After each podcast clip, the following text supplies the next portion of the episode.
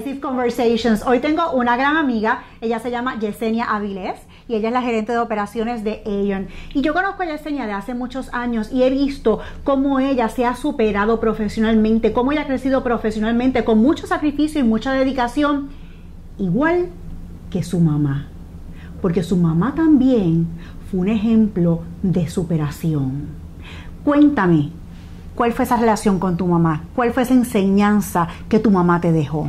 Pues mira, eh, básicamente siendo la cuarta de 12, de una familia muy grande, ella se dedicó a estudiar, a superarse, eh, trabajó eh, toda su vida planificando su, su retiro, planificando cómo ¿verdad? darnos una mejor vida, así que durante todo el tiempo, durante sus 30 años de servicio, eh, ella fue maestra, ahorró y guardó todo el dinero. Que Así que se planificó organizadamente. Sí, para que ella quería tener su casa salda, ella quería tener su casa bonita al día y a eso ya se dedicó.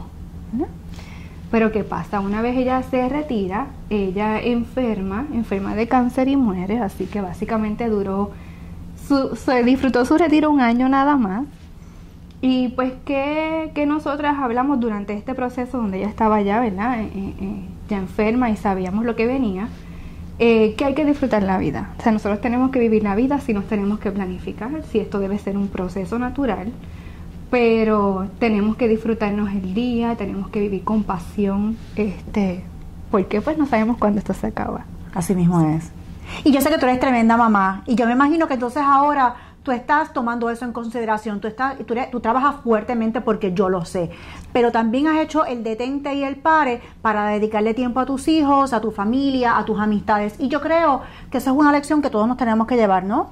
Eso es así, hay que tener un balance eh, de trabajo y familia y tenemos que aprender a disfrutarnos el día a día y a disfrutarnos a las personas que conocemos también. Pues yo te voy a decir que te quiero mucho. Gracias por tu amistad, porque es un privilegio contar con ese regalo de tu amistad. Así que qué bueno que yo estoy disfrutando de tu presencia hoy y qué bueno que estás compartiendo con nosotras esta historia para que cuando escuchemos esta grabación hagamos un detente, respira y disfruta lo que tienes alrededor. Oye, agarra el teléfono y llámate a alguien bien especial en tu vida y dile, cuánto lo quieres. Ahora mismo, ahora mismo, dale share este video y levanta el teléfono y llama a alguien, a tu mamá, a tu papá, a un amigo, a una amiga y dile cuánto lo quieres. Te quiero mucho.